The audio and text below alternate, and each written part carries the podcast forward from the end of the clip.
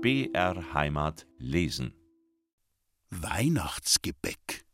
Rezepte aus Tante Finis Kochbuch von 1916. Weihnachtsbrezel. Von einem halben Pfund feinem Mehl, einem halben Pfund Butter, vier Eidotter, zwei Esslöffel voll saurem Rahm, dann von einer Zitrone abgeriebenem Gelben und 200 Gramm Zucker arbeitet man einen feinen, zarten Teig ab, lässt ihn zugedeckt eine Stunde ruhen, formt dann durch Ausdrehen des Teiges kleine Brezel, bestreicht sie mit Eigelb, bestreut sie mit gewiegten Mandeln und gestoßenem Zucker, bestreicht ein Blech mit Schmalz, legt die Brezel darauf und backt sie bei mäßiger Hitze im Rohr, bis sie eine leichte Bräune bekommen. Butterplätzchen. Ein halbes Pfund Butter, ein halbes Pfund Mehl, ein Viertelpfund Zucker werden mit fünf Eidottern zu einem Teig verarbeitet. Den Teig zugedeckt eine Stunde ruhen lassen, danach nochmals durchkneten und in vier Teile teilen. Mit dem Nudelholz jedes Teil dünn ausrollen und mit verschiedenen Formen ausstechen, die Plätzchen mit Zucker bestreuen, auf ein gefettetes Backblech legen und bei mäßiger Hitze backen, bis sie leicht braun werden. Vanillebrezel. Ein halbes Pfund Zucker, Vanille, wird mit vier Eiern und einem halben Pfund Butter schaumig gerührt und dann ein Pfund feines Mehl darunter gemengt.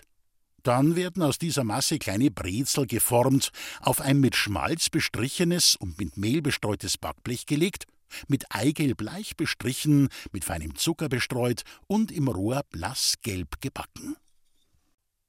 Das Weihnachtsfest noch heute bewundere ich meine Eltern, wie viel Mühe sie sich gaben und wie viel Arbeit sie sich machten, um das Weihnachtsfest für uns, die Familie, unsere Angestellten und unsere Gäste würdevoll zu gestalten. Da sie tagsüber wegen des Geschäfts nicht viel Zeit für private Dinge hatten, schmückten sie den Weihnachtsbaum in der Nacht vor dem heiligen Abend. Wir hatten große Zimmer und drei bis vier Meter hohe Räume eine beinahe ebenso hohe Tanne verzauberten sie jedes Jahr zu einem glitzernden Lichterbaum.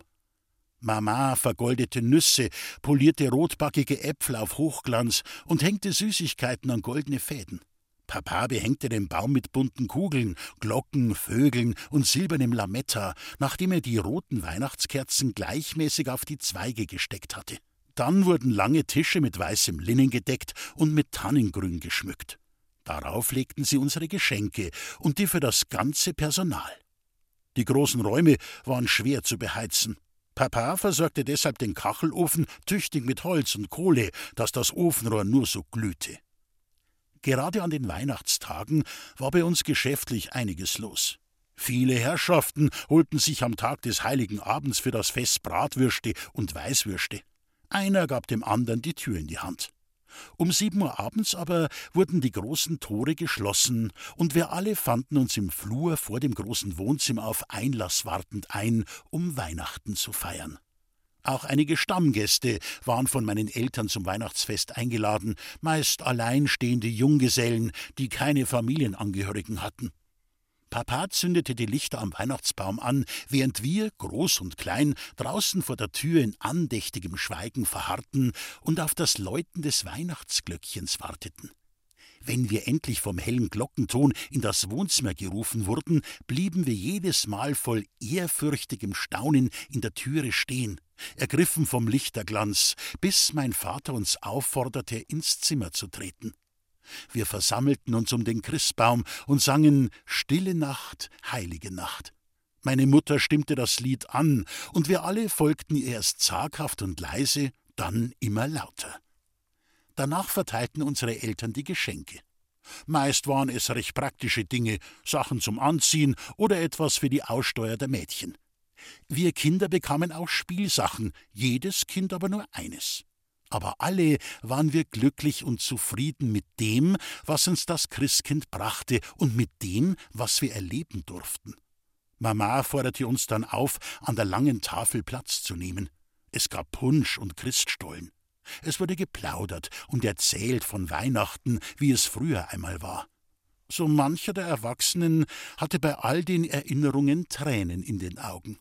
Vor der Christmette um Mitternacht stärkten wir uns mit Weiß- und Bratwürsteln, Kümmelschuberln und Brezen, bis uns die Glocken von St. Martin zum Kirchgang riefen.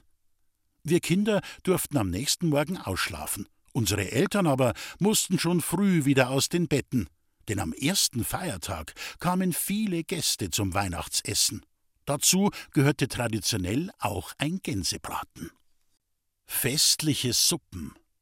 Rezepte aus Tante Finis Kochbuch von 1916. Butternockensuppe. Ein Viertel Pfund Butter wird mit drei ganzen Eiern schaumig gerührt. Nach und nach wird ein Achtel Pfund Mehl nebst einer Messerspitze Salz dazugerührt. Eine halbe Stunde vor dem Anrichten wird eineinhalb Liter Fleischbrühe in Sud gebracht.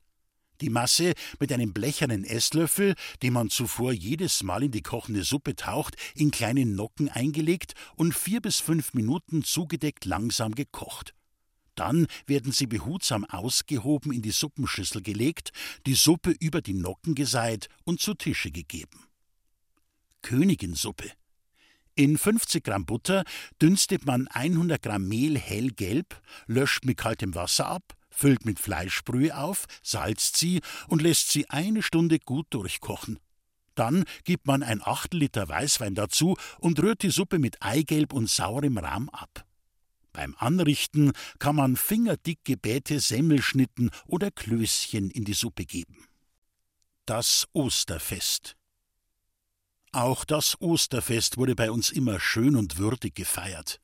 Papa bereitete rechtzeitig einen großen Schinken vor, räucherte ihn im Kamin und ließ ihn am Kar-Samstag in die Hofbäckerei Limbrunner gegenüber der Martinskirche gleich zu Beginn der Bogengänge tragen und ihn im Bierteig im großen Backofen backen. Unser Küchenherd wäre dazu viel zu klein gewesen. Der Schinken war mild und saftig. Er schmeckte allen einmalig gut. Unsere Mama ließ von den Küchenmädchen die Ostereier bunt färben. Damit sie schön glänzten, wurden sie mit einer Speckschwarte eingerieben. Die Köchin backte Osterfladen und einen riesigen Hefezopf. Am Ostersonntag wurde schon früh am Morgen ein weiter, runder Korb mit einer großen weißen Serviette ausgelegt. Darin wurden ein deftiges Stück Schinken im Brotteig, der Hefezopf, der Osterfladen, viele bunte Eier, ein großes Stück Kren ausgebreitet. Auch durfte ein Büchschen mit Salz und Pfeffer für die Weihe nicht fehlen. Dieser üppig gefüllte Korb wurde dann von uns Kindern zur Kirche getragen, um seinen Inhalt am Ende des Ostergottesdienstes weihen zu lassen.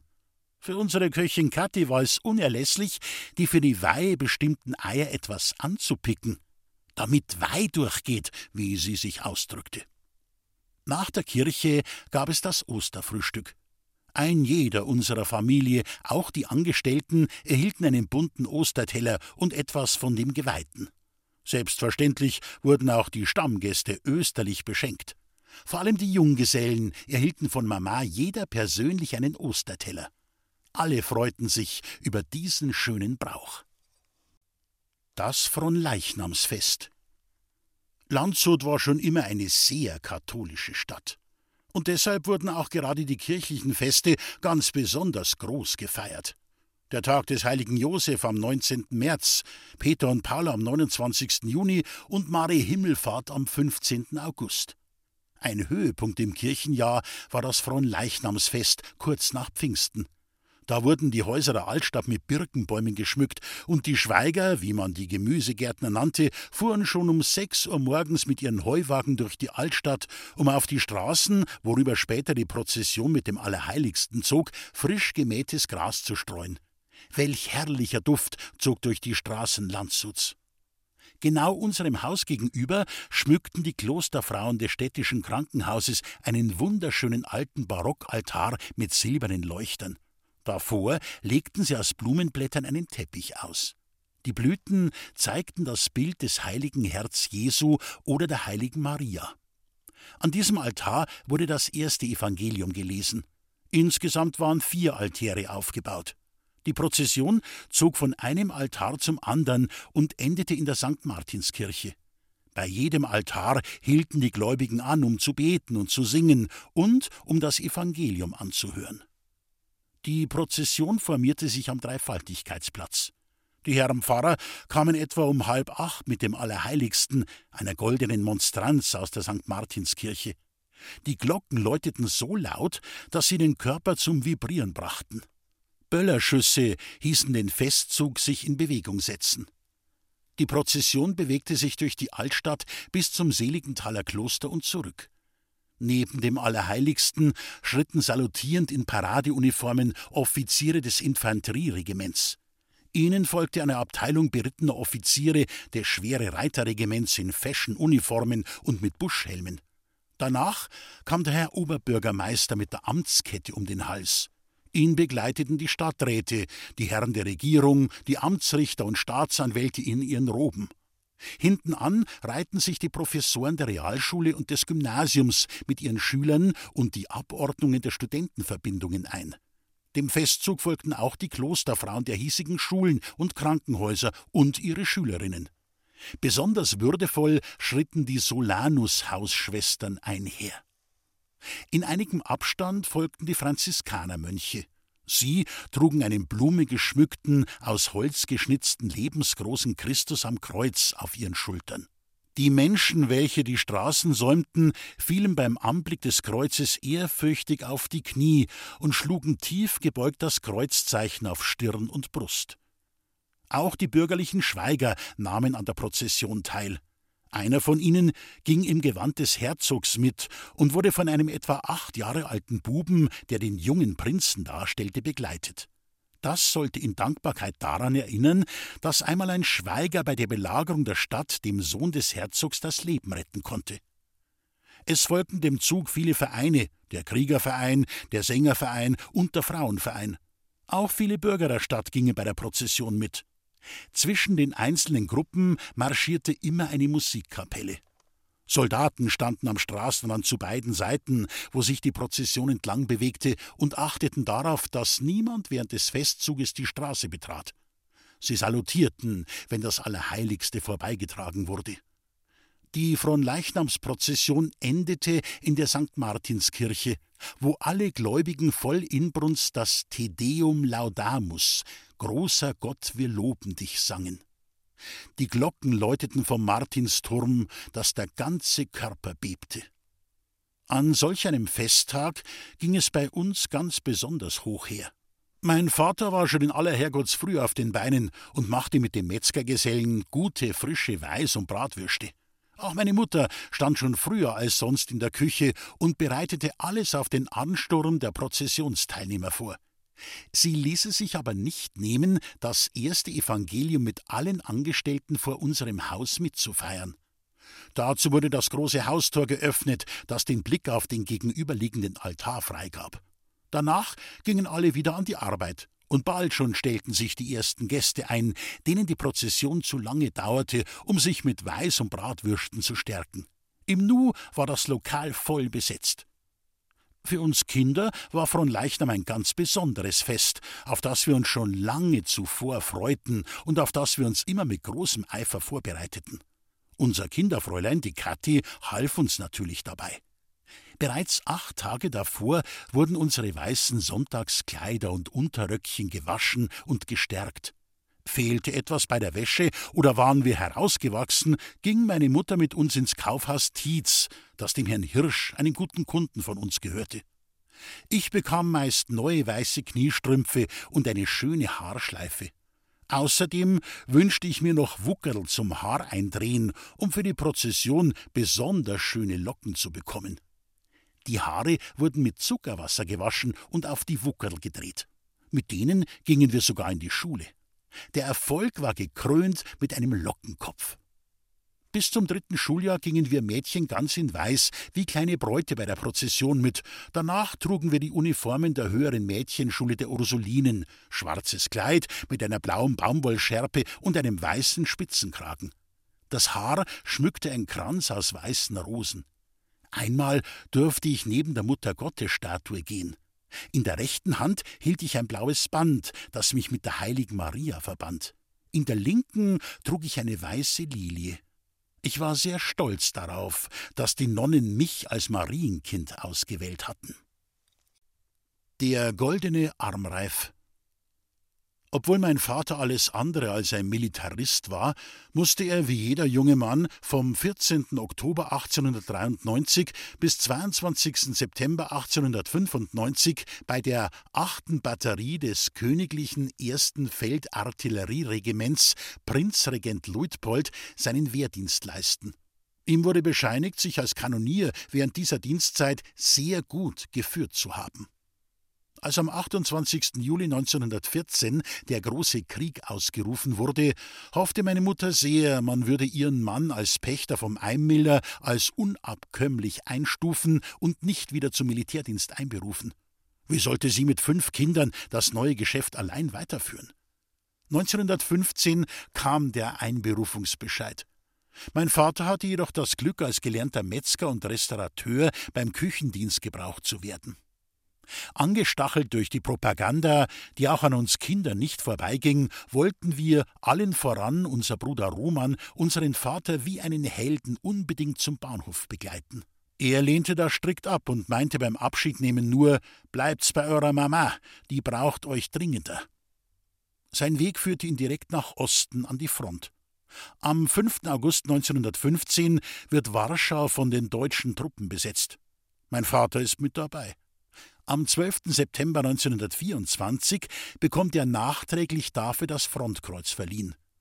Meine Mutter hatte ihm als treusorgende Ehegattin vor der Abreise in seinen Gürtel einige Goldtaler eingenäht, wohlweislich für alle Notfälle. Bei der Einnahme Warschaus am 5. August 1915 explodierte in unmittelbarer Nähe meines Vaters eine Handgranate. Er blieb Gott sei Dank unverletzt. Das untere Stück der Granate nahm er mit sich, gab es in Warschau dem Juwelier Schimanski in der Trebaka Nummer 13 und dazu ein Goldstück aus seinem Gürtel mit der Bitte, daraus einen Armreif für seine Tochter Josephine zu gestalten. Die Kompanie, in der mein Vater diente, musste urplötzlich aufbrechen. Der Befehl hierzu kam für alle Soldaten sehr überraschend. Mein Vater und seine Kameraden saßen bereits in den Eisenbahnwaggons, da erschien im letzten Augenblick, bevor der Zug sich in Bewegung setzte, der Juwelier Schimanski am Bahnsteig, lief von Waggon zu Waggon und rief ganz laut Roman Metz, Roman Metz, dein Armreif. Im letzten Moment, der Schaffner blies bereits in seine Trillerpfeife, reichte der Juwelier meinem Vater zum Fenster hinein eine dunkelrote Schmuckschachtel mit einem Armreif darin aus der Granate gefertigt und vergoldet. Der Juwelier war ein Jude, und mein Vater erzählte allen, die es hören wollten oder auch nicht, welch gute Erfahrung er mit dem ehrlichen Juden Schimanski aus Warschau gemacht hatte. Der Armreif zeigt auf der Innenseite eine Gravur. Von dem Vater zur Erinnerung an Warschau 1915. Meine Schwester Fini hielt den aus der Handgranate gefertigten und vergoldeten Armreif ihr Leben lang in Ehren. Unser Roman. Unser Bruder Roman war unser Held. Roman war im Januar 1904 auf die Welt gekommen. Er war der einzige Sohn meiner Eltern und so der einzige Bruder von uns Mädchen. Was immer er sagte und tat, war unserer Bewunderung sicher. 1917 besuchte er die dritte Klasse der Realschule. Obwohl er sich immer neue Späße und Streiche ausdachte, war er dennoch manchmal ruhig und in sich gekehrt. In solchen Momenten wirkte er traurig auf uns. Meine älteste Schwester Maria nahm ihn dann in den Arm und versuchte ihn mit einem Schokoladenriegel zu trösten. Wenn Roman auf der Geige spielte, saßen wir Schwestern um ihn herum, sangen und klatschten in die Hände. Manchmal tanzten wir nach seiner Melodie. Roman war gutmütig und unendlich geduldig mit uns, wenn wir ihn zum Spielen aufforderten oder ihn baten, uns eine Geschichte aus dem Märchenbuch vorzulesen. Eines Tages kam Roman früher als üblich von der Schule nach Hause. Er schlang das Mittagessen hastig in sich hinein und meinte, er müsse schon bald wieder aufbrechen, um Brennnesseln zu sammeln. Sein Lehrer habe die Schüler aufgefordert, dies gemeinsam am Nachmittag zu tun, um Wolle für die Socken der U-Boot-Matrosen im Krieg zu gewinnen. Wolle aus Brennnesseln? Der Lehrer hatte diese Aufforderung einer feurigen Rede folgen lassen. Er benutzte dazu die Worte Paul von Hindenburgs. Deutschland steht im vierten Kriegsjahre militärisch und wirtschaftlich unerschüttert. Eine Welt von Feinden hat nicht vermocht, es niederzuringen. Dieses Rätsels Lösung liegt in dem guten Gewissen des deutschen Volkes. Der Kampf ist uns aufgezwungen. Jeder Deutsche weiß, es geht um Sein oder Nichtsein. Und so leistet an der Front wie in der Heimat jeder fast Übermenschliches. Der Hieb ist die beste Abwehr. Darum, nicht aus Eroberungssucht, haben wir überall den Krieg in Feindesland getragen und unser Vaterland vor den Schrecken des Krieges bewahrt. Da Waffen und Hunger Deutschlands Siegeswillen nicht niederzwangen, griff der Feind zur Niedertracht. Er suchte Zwietracht zu säen, das Volk von seinem Kaiser zu trennen. An der deutschen Treue sind seine Giftpfeile aber abgeprallt. So wird die deutsche Eiche allem Sturm trotzen.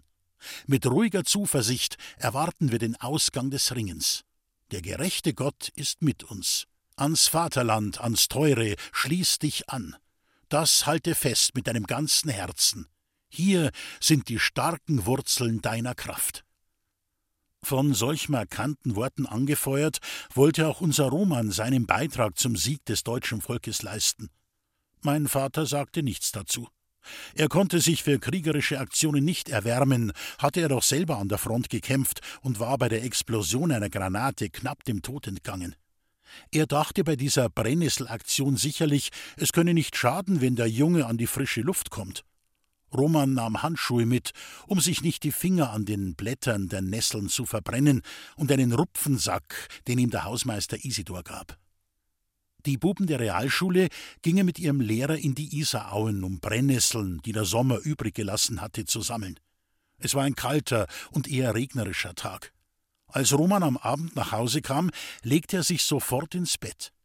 In der Nacht bekam er Schüttelfrost und hohes Fieber. Mama blieb fast die ganze Nacht an seinem Bett und kühlte seine heiße Stirn mit kalten Umschlägen. An den folgenden Tagen war Roman nicht ansprechbar. Er klagte über Übelkeit und Bauchschmerzen. Unser Hausarzt diagnostizierte eine aufkeimende Bauchfellentzündung, die er mit heißen Tüchern zu lindern empfahl. Romans Schmerzen wurden immer stärker. Er weinte, was sonst nicht seine Art war, und war zu keinen Späßen mehr aufgelegt, wenn wir zu ihm ins Zimmer kamen. Er lehnte sogar die Schokolade ab, die ihm meine Schwester Maria mitbrachte. Papa bestand darauf, einen weiteren Arzt zu Rate zu ziehen. Aber auch der meinte, der Bub habe sich beim Brennnesselnsammeln verkühlt und verordnete weiterhin heiße Wickel auf den schmerzenden und aufgeblähten Bauch unseres Bruders zu legen. Als ich mit Annel und Katrin an seinem Bett stand, sprach unser Bruder kein Wort mit uns. Er starrte an die Decke vor sich hin. Sein Kopf glühte, seine Augen waren wässrig trüb. Plötzlich erhob er seine rechte Hand. Mit seinem Zeigefinger schrieb er etwas in die Luft, wie bei dem Schriftraten, das er oft mit uns gespielt hatte und bei dem wir so viel Spaß hatten. Mit schwacher Hand zeichnete er Buchstaben für Buchstaben in die Luft. Ich las laut mit und erstarrte. Was er schrieb war Ich muss sterben.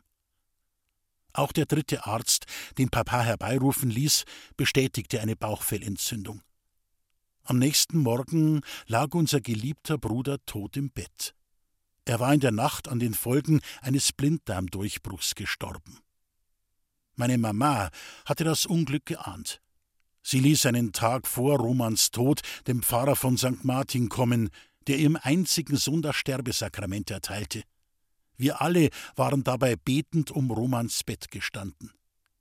In der Todesanzeige stand geschrieben Tief erschüttert überbringen wir unseren Verwandten und Bekannten die traurige Nachricht, dass heute Nacht unser einziges braves, heißgeliebtes Söhnchen Roman Metz, Schüler der dritten Realklasse, nach kurzem, aber schwerem, mit größter Geduld ertragenem Leiden, nach Empfang der heiligen Sterbesakramente im dreizehnten Lebensjahre sanft im Herrn verschieden ist. Ein Lied, das Mama gerne sang. Unsere Mutter arbeitete hart und viel. Von frühmorgens bis in die Nacht stand sie in der Küche. Wenn es ihre Zeit erlaubte, setzte sie sich nach dem Mittagstrubel in den Hof des Einmiller, um die Nachmittagssonne zu genießen. Unser Flocki saß ihr zu Füßen und schaute treuherzig zu ihr auf, wenn sie uns das Lied vom Almenrausch vorsang. Almenrausch, Almenrausch, bis der Schins Blärmal, Almenrausch, Almenrausch, blüßt so schön rot Rot ist die Lieb, und lieb war mein guter Bur, rot waren die Lippen, wie Purpur so rot. Wenn ich so vor dir steh, tut mir mein Herz so weh. Almenrausch, Almenrausch, blühst so schön rot. Enzian, Enzian, bist der schönst Blärmal, Enzian, Enzian, blühst so schön blau. Blau ist die Treu, und treu war mein guter Bur. Blau waren die Augen, wie der Himmel so blau. Wenn ich so vor dir stehe, tut mir mein Herz so weh. Enzian, Enzian, blühst so schön blau. Edelweiß, Edelweiß, bist der schönst Blärmal, Edelweiß, Edelweiß, blühst so schön weiß. Weiß ist der Tod, und tot ist mein guter Bur. Weiß waren die Wangen, die Hände wie Eis. Wenn ich so vor dir steh, tut mir mein Herz so weh. Edelweiß, Edelweiß, blühst so schön weiß. Das Schweinchen Rosa. Wir waren alle glücklich, als unser Papa überraschend als kriegsuntauglich aus dem Feld zurückkam. Viel hatte uns nicht erzählt über das, was er an der Front erlebt hatte. Vor allem war Mama, die die ganze Zeit ohne ihn im Geschäft und mit uns Kindern tapfer überbrückt hatte, froh, wieder ihren Mann an ihrer Seite zu wissen. Und Roman, unser Bruder, der oft so tiefsinnig und in sich gekehrt herumlief, blühte richtig auf, als der Vater wieder bei uns war. A Bur braucht einen Vatern, meinte Mama dazu. Der Krieg tobte weiter, Mangel aller Art war an der Tagesordnung. Fast nichts mehr bekam man ohne Lebensmittelmarken. Da man auch mit Eiern sparsam umgehen musste, mischte meine Mutter, findig wie sie war, ein gelbes Gracherl unter dem Pfannenkuchenteig. Die Farbe dieser Limonade täuschte Eigelb vor, die Kohlensäure machte den Teig locker. Die Gäste lobten ihre Zauberei. Meines Vaters vornehmliche Aufgabe war es, Lebensmittel für unsere Küche zu organisieren. Er fuhr schon früh am Morgen mit dem Rad aufs Land, um bei den Bauern, die er als Gäste kannte und die ihn als Wirt schätzten, Mehl, Fleisch, Speck, Butter und Eier zu kaufen. Oft war er den ganzen Tag unterwegs, um am Abend gar mit einem Kälbchen oder einem Schwein zurückzukommen. Eines Tages brachte Papa von seiner Beschaffungstour ein kleines rosa Schweinchen mit. Wir Kinder waren ganz begeistert von diesem niedlichen Tier. Papa sperrte es in einen kleinen Stall, den der Hausmeister Isidor dafür eigens zusammengebaut hatte. Wir Kinder ahnten, dass das Schwein eines Tages im Bratrohr unserer Küche landen würde, sobald es seine Schlachtreife erlangt hätte. Maria, unsere älteste Schwester, verliebte sich geradezu in das Schweinchen. Sie nannte es Rosa und bat Papa, es nie und nimmer zu schlachten. Rosa wurde sehr zutraulich und durfte oftmals sogar im Einmillerhof frei herumlaufen. Wenn Maria von der Arbeit zurückkam, trippelte ihr Rosa freudig entgegen. Rosa versteht jedes Wort, davon war meine Schwester überzeugt. Bald aber wurde aus der kleinen Rosa eine richtige Sau. Wir konnten sie nicht mehr in den Arm nehmen, sie herumtragen und ihr Bussis geben. Trotzdem wurde sie von Maria mindestens einmal die Woche gebadet und mit einer roten Schleife um den Hals geschmückt. Rosa genoss diese Art der Zuwendung. Dann kam die Zeit der rasanten Geldentwertung. Im Februar 1923 kostete ein Pfund Brot 130 Mark, ein Ei 250 Mark, ein Pfund Mehl 1200 Mark, eine Semmel 70 Mark, ein Liter Bier 750 Mark. Als Mitte November 1923 die neue Rentenmark eingeführt wurde, war Rosa nicht nur fett, sondern auch reif für den Bratentopf. Maria war ganz unglücklich, als sie von der Arbeit nach Hause kam und schon beim Tor zum Einmiller statt Rosas Begrüßung den Duft von frischem Schweinebraten wahrnahm. Für uns Kinder war das ein Trauertag, für meine Eltern aber der Beginn einer neuen, erfolgreichen Geschäftsära. Rosa brachte der Familie Glück.